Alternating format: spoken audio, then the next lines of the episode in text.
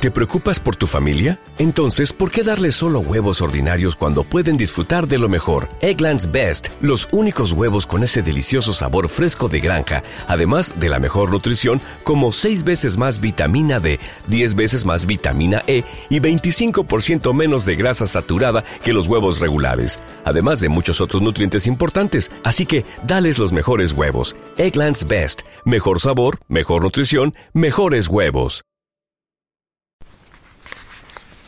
Mm, buenas noches. Ante todo agradecido porque acudan ustedes a este nuevo estudio, a este nuevo responso donde trataremos temas que están relacionados con lo que estamos viviendo desde hace escasas tres, cuatro semanas y que a todos, inclusive a las personas que viven en el rincón más alejado del planeta, le están variando la vida, le están cambiando la vida. Vamos a dar, por tanto, esta noche algunas pautas, algunas ideas. También vamos a dar algunos consejos prácticos de lo que yo aconsejaría a un familiar o a un ser querido, a un amigo íntimo, y ustedes, por supuesto, tienen la última palabra, de lo que hacen con sus vidas. En ningún caso pretendemos influir a nadie ni dirigirle por ningún sendero. Simplemente daremos consejos de libre elección que quiera que lo escuche, que lo medite, que lo ponga en práctica hasta donde él crea oportuno si lo desea, por supuesto, si no, no. Pero vamos a dar algunos datos interesantes. Primeramente, responder, insisto, hay personas que se ponen en contacto con nosotros y nos hacen preguntas. Sabedores de que nosotros estamos aquí en este podcast, en este programa a favor de Israel, porque como dijimos ya en tratados o en estudios anteriores, Israel intenta vivir en el lugar que le fue designado por Dios, en la época de el caudillo Moisés, quien lleva muerto ya un tiempo entre 33, 34, 35 siglos, contados hacia atrás y que Yahvé les dijo que, esa sería su tierra, la tierra prometida. Allí se fijó, la, se fijó la capital de Jerusalén, con su primer rey, que fue el rey Saúl, posteriormente el rey David, después Salomón, Absalón y otros, etc. En la época del siglo I, cuando César Augusto y después César Tiberio tenían sometida la provincia romana de la Judea, ya no había reyes en Israel. Y hubo un tiempo de Israel, hubo un tiempo del pueblo prometido, o del pueblo elegido, donde no había reyes sino jueces. Se llama la época de los jueces. Uno de esos jueces fue Sansón. Bien. Nos dicen algunas personas que se ponen en contacto con nosotros que ven las imágenes en los telediarios que realmente son terribles, sin duda y que les da mucha pena por la gente palestina que es herida, si no habría otra forma de hacer las cosas.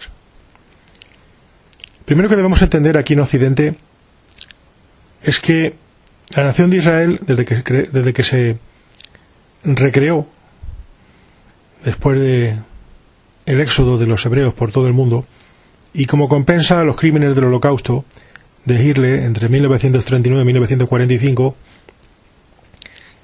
pues la Sociedad de Naciones, actual Naciones Unidas, concedió el regreso a una tierra muy pequeña, son tan solo 21.000 kilómetros cuadrados. La antigua nación de Israel, no con los mismos límites que tenía en tiempos de, de Cristo o en tiempos anteriores, unas delimitaciones geográficas distintas, y ellos, los israelíes, concedieron un espacio, lo que actualmente es la franja de Gaza, para que pudieran vivir ahí los palestinos. Como las religiones árabes siempre han estado enfrentadas con el hebraísmo, pues este conflicto es una cosa que lleva ya pues desde la Edad Media, desde la época de Saladino, en 1137 aproximadamente. Anteriormente, en el siglo VI, ya había habido enfrentamientos y Israel había sido ocupada ya por, egipcios, por el faraón Sesac, por ejemplo, en el año 950, si mal recuerdo antes de Cristo, después durante cautiverio y Babilonia, siglo VII antes de Cristo aproximadamente, la época del profeta Ezequiel, Les hablo a ustedes de cabeza, ¿eh? Podría, podría tener alguna fecha con algún error. Pero, claro, las personas que me dicen que por qué no se va por objetivos concretos, las FDI, la Fuerza de Defensa Israelí, decirles que estos terroristas, a pesar de que tienen material bélico y son tan, son tan salvajes, tan bravos en el combate, decir que ya los, en, los medios policiales y medios militares con los que yo tengo contacto, se conoce que estas personas reciben MDMA y otras drogas, con lo cual van embrutecidos, totalmente embrutecidos y privados de la capacidad del juicio a esas acciones. Yo recuerdo ver una escena terrible que después se veló para que no se viera completa de uno de estos salvajes con un azadón, ni siquiera tenía para una espada, separando un poco la cabeza de una persona a la que después, con tres golpes certeros, eh, seccionó la cabeza separándola del tronco. Un pobre hombre israelí que vivía en su con su familia, que no era un soldado, que no era un miliciano, que no tenía armas, que no podía defenderse. Le dio un primer golpe, que ya le hizo sangre, y después de tres golpes le seccionó la cabeza, con un azadón. Es una de las cosas más bestiales que he visto en mi vida. Un pobre hombre que ya estaba en el suelo, creo que con una herida de arma de fuego. Innumerables los containers que hay en Israel y había una ONG de parte del gobierno que se llama Zaka que se dedica a recoger hasta mínimos fragmentos de cuerpos porque la creencia israelí es esa. Las personas resucitarán en el día del juicio y hay que tener todos los fragmentos posibles físicos de la persona, inclusive la sangre se recoge, a fin de que no se pierdan esos restos y poder darle sepultura para que resuciten el día del juicio final, como es la verdadera creencia bíblica de la vida después de la muerte. Los terroristas de Hamas, como así como de Hezbollah o de otros, no son gente valiente, actúan brutalmente. Insisto, todos conocemos aquí en España lo que estamos en contacto con elementos policiales, militares, que estas personas reciben drogas muy fuertes para nublarles el juicio y que actúen de un modo más brutal. Reciben MDMA y otras drogas la mayoría de drogas de diseño, por parte de sus mandos, para que actúen de modo brutal y violento. Esto inclusive se conoce que en el mundo occidental las fuerzas policiales, los llamados antidisturbios, si no en esta época, por lo menos hace 40 años, yo tenía conocimiento, por un familiar mío que era policía, que se les suministraba alcohol en gran cantidad, en abundancia, para que fueran un poco más enfervorizados para disolver esas manifestaciones y aquellas cosas. De manera que esto ya viene de lejos. Los terroristas no están al aire libre para poder realizar un cara a cara o, encuentros cuerpo a cuerpo con las FDI, sino que se, se, ocultan entre el pueblo. Por eso, como es importante anular, neutralizar, como se dice en términos militares, a estas fuerzas, pues a veces hay lo que se llama bajas colaterales. Es decir, cae un misil donde no debía, o muere un terrorista y diez personas que no lo son, porque esta gente se oculta entre el pueblo. Recordar también que las elecciones celebradas en años recientes en la franja de Gaza, hasta el 57% de los palestinos votaron a favor de ser gobernados por estas fuerzas que dirigen la sociedad y, la, y el entretejido social de, de Palestina, pero que también tienen esas fuerzas paramilitares y que actúan brutalmente. Ningún ejército hoy en día se dedica a violar a mujeres analmente, a cortar cabezas, a decapitar bebés o a trocearlos. Sabemos de una mujer israelí que fue abierta en canal, se sacó el feto y se le... Y se le... Bueno, vamos a ahorrar esta explicación. De todo esto hay vídeos que se han mostrado a los periodistas a nivel mundial hace unos días en Israel. Algunas personas requirieron asistencia psicológica después de ver los vídeos, otros salieron rápidamente de la sala, no quisieron ver las escenas de un total de 25 minutos, mucha gente no aguantó ni tres minutos. Pero esta escena nos están enseñando a la, opinión mundial, con lo cual muchas personas están tomando partido a favor de los palestinos, generando un cierto odio por los israelíes, que al fin y al cabo estaban el día 7 de, de octubre celebrando su sabbat, el equivalente al domingo cristiano, y que por tanto tenían la guardia baja, y por eso pudieron hacer lo que hicieron.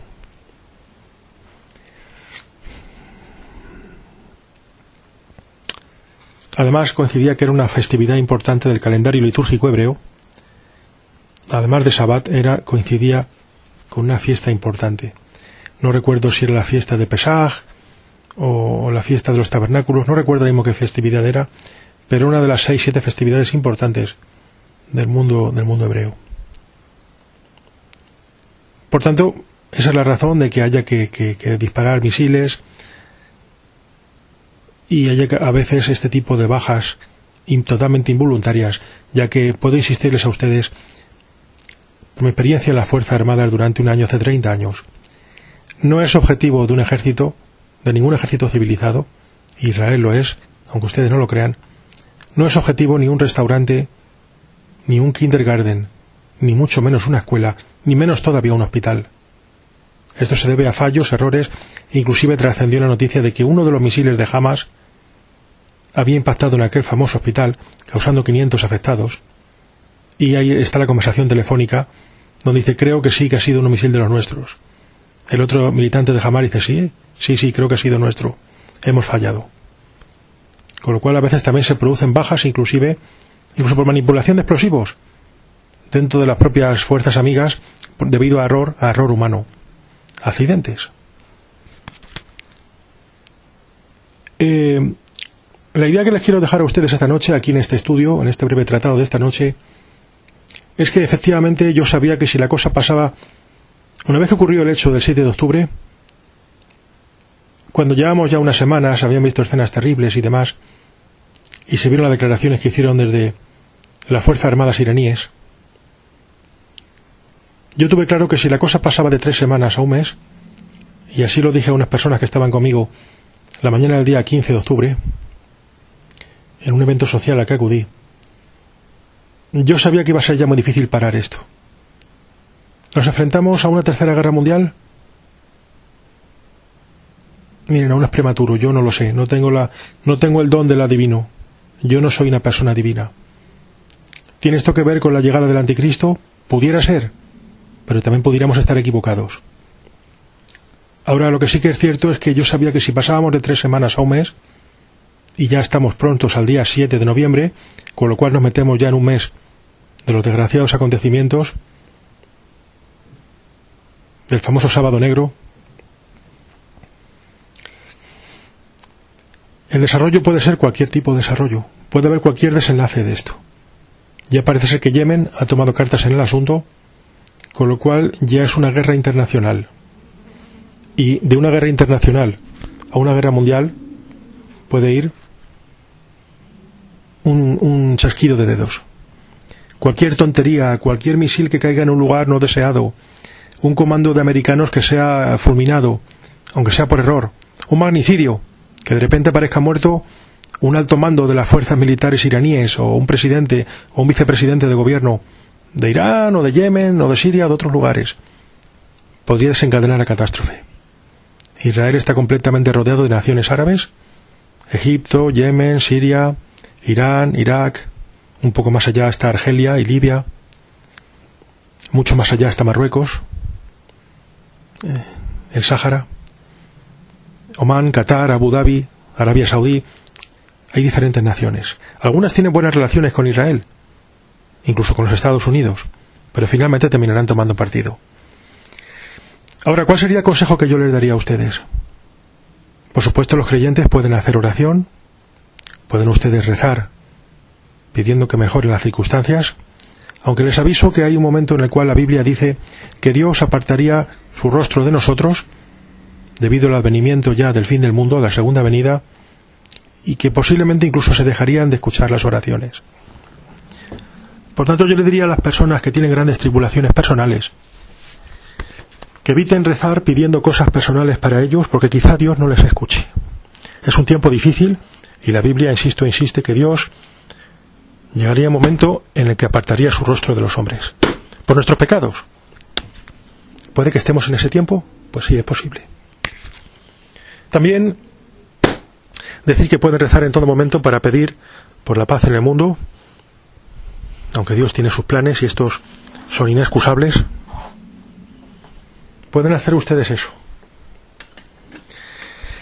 Eh, pero eviten pedir por cosas personales, porque insisto, el Testamento dice, creo que es el libro de Apocalipsis, que llegaría un tiempo en el cual Dios nos apartaría su rostro para dedicarse a cosas más globales y para preparar la segunda venida de su hijo, que es un evento importantísimo en el hecho, los hechos del fin del mundo. Podemos estar en esa época o no, pero posiblemente sin duda vamos hacia ello. Ahora, un consejo práctico que yo les daría a ustedes mm, es que creemos, creemos yo y una serie de prospectores de futuro, que estos hechos se van a ir disparando, se van a ir intensificando. Conforme pasen las semanas, se ve claro que esto no va a parar con un acuerdo de paz simple, porque es demasiado el daño que se ha generado por ambos lados. Es demasiado el daño y el resentimiento que ya hay generado. Y como se va a seguir multiplicando, yo te maté dos, tú me matas cuatro, yo te lancé seis misiles, tú me mandas veinte, y esto lleva a ese camino. Es muy posible y yo les quiero dejar a ustedes una serie de consejos esta noche. Eh, cuando se habla de la tribulación, cuando se habla del final de los tiempos, siempre se dijo que habría una serie de, caballos que correrían, el caballo del hambre, el caballo de, la peste, de la enfermedad y finalmente el caballo de la muerte. En un jinete que es como un soldado romano con una espada gladio repartiendo muerte. Y esto es lo primero que pasó.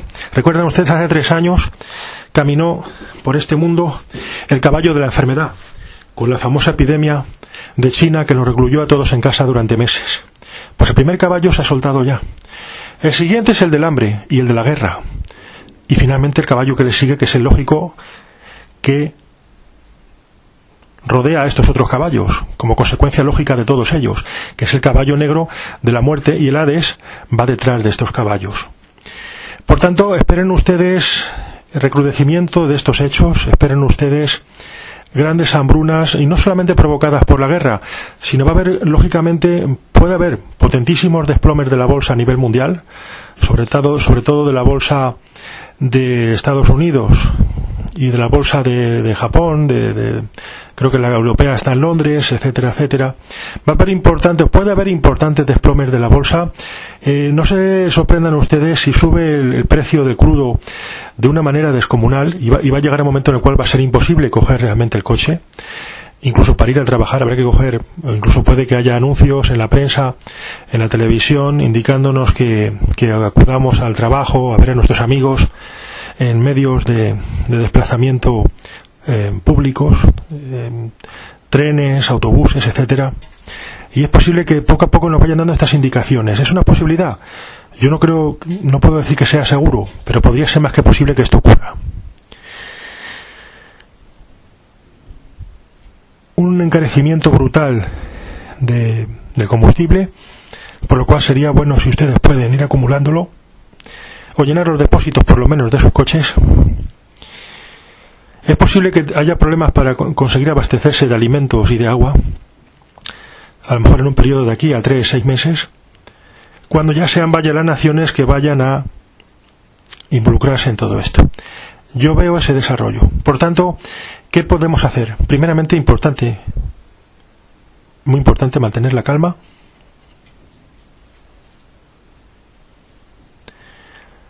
seguir los acontecimientos y las novedades de lo que ocurre a través de los medios de, divulgación, eh, no solo radio y televisión, sino también Internet, hacer posible todo lo más independiente posible. Mantener la calma, informarse bien. Si están ustedes involucrados en algún tipo de inversión, en algún tipo de gasto que sea totalmente innecesario, intentar evitar en la medida de lo posible gastos superfluos. No me refiero a que dejen ustedes de hacer un viaje si dije tienen que hacerlo, etcétera, pero si pueden evitarlo, evítenlo. Conserven su dinero, no despilfarren.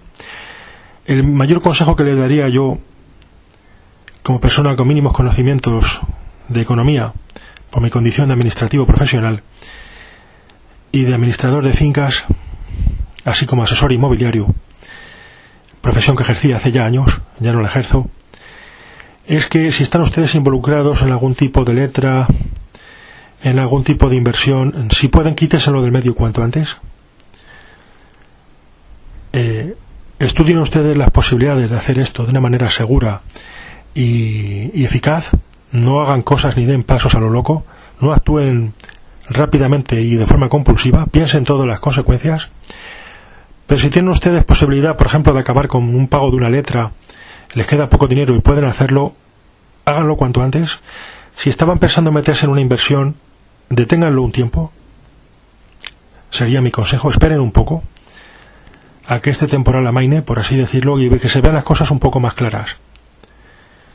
Por si es que la cosa realmente pudiera recrudecerse e ir a peor, no se ven ustedes enganchados en una deuda en donde pueda zozobrar su puesto de, de trabajo, su empleo, y puedan ustedes verse con el agua al cuello. Calculen mucho antes de tomar cualquier decisión, no porque se lo diga yo, sino por reflexión personal. Y sigan atentos a las noticias, procuren hablar con personas de mayor formación que la de ustedes, eh, déjense asesorar por economistas, por abogados, si tienen ustedes algún amigo íntimo o alguna persona cercana o en su trabajo, algún compañero es economista, abogado, procuren informarse con él acerca de estas cosas y antes de dar cualquier paso que represente una gran inversión o una inversión riesgosa o una acción que les pueda poner a ustedes en la cuerda floja, medítenlo por lo menos 15 veces antes de hacer nada. Porque pueden venir tiempos delicados donde muchas personas quizás puedan perder su trabajo y encontrarse con el agua al cuello.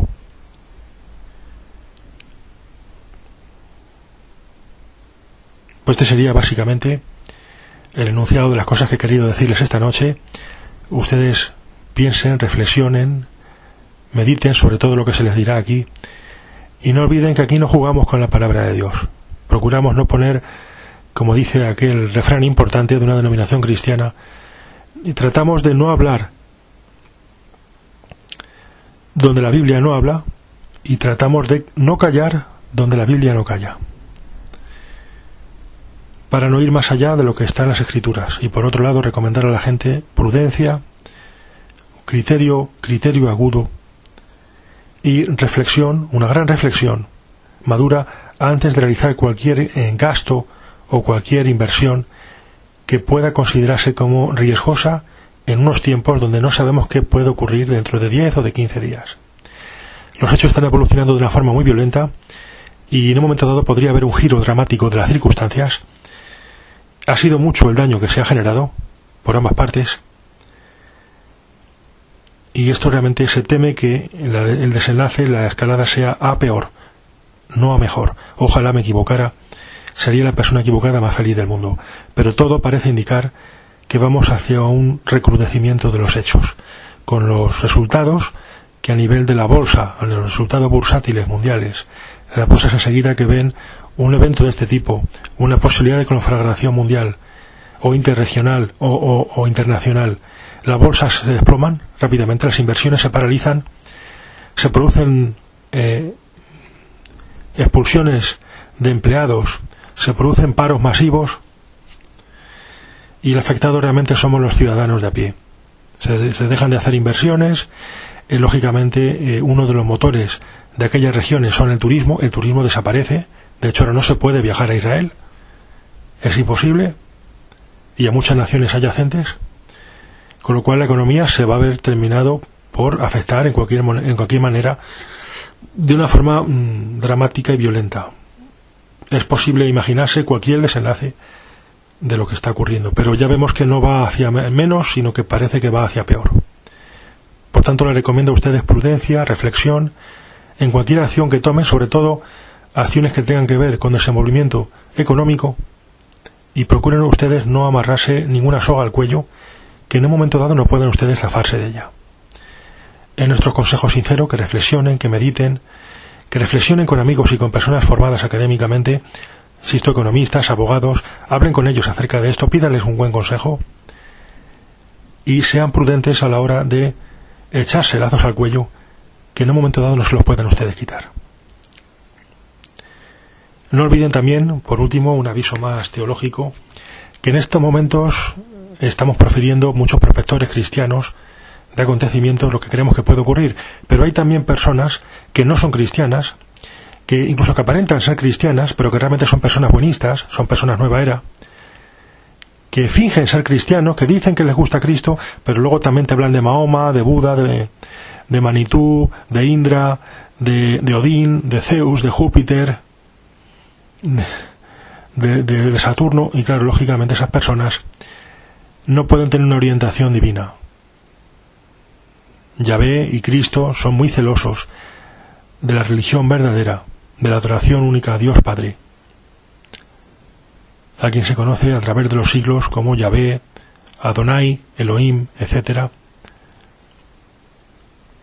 O en, o en hebreo el Abacados, el Padre Santo, o que se conoce aquí en la historia desde la época medieval como el Padre Celestial, y no se comparte la adoración con otras religiones, de manera que ustedes, cuando sean personas cristianas, y mucho más, si pretenden ser ustedes católicos remanentistas, procuren, por favor, no escuchar audios ni ver vídeos YouTube de personas que dicen que creen en Dios, pero que creen también en Mahoma y en, y en Odín y en Zeus y en Júpiter y en Indra y en Manitú y que creen también en los maestros ascendidos de la nueva era y la reencarnación. Aquí no tenemos nada que ver con todo esto. Y recuerden que en Apocalipsis capítulo 20 versículo 4 se dice que cuando aparezca el anticristo y su lugarteniente la bestia, el gobierno del fin del mundo, inminente a la segunda venida de Cristo, los santos serán degollados. Los santos serán degollados. Qué curioso que estos terroristas salvajes se están dedicando a decapitar a la gente, cuando durante siglos se pensó que esta profecía debía ser algo anticuado y algo ya vetusto, porque ya no se decapita nadie desde hace muchos siglos, y que lo que haría sería este anticristo en todo caso fusilar a la gente, o ahorcarla de cuerdas o algo parecido, un sistema más moderno.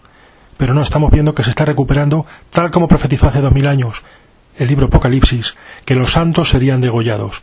¿Cómo han muerto las personas del día 7 de octubre? Decapitadas por los bestias salvajes de grupos terroristas como Hamas y otros.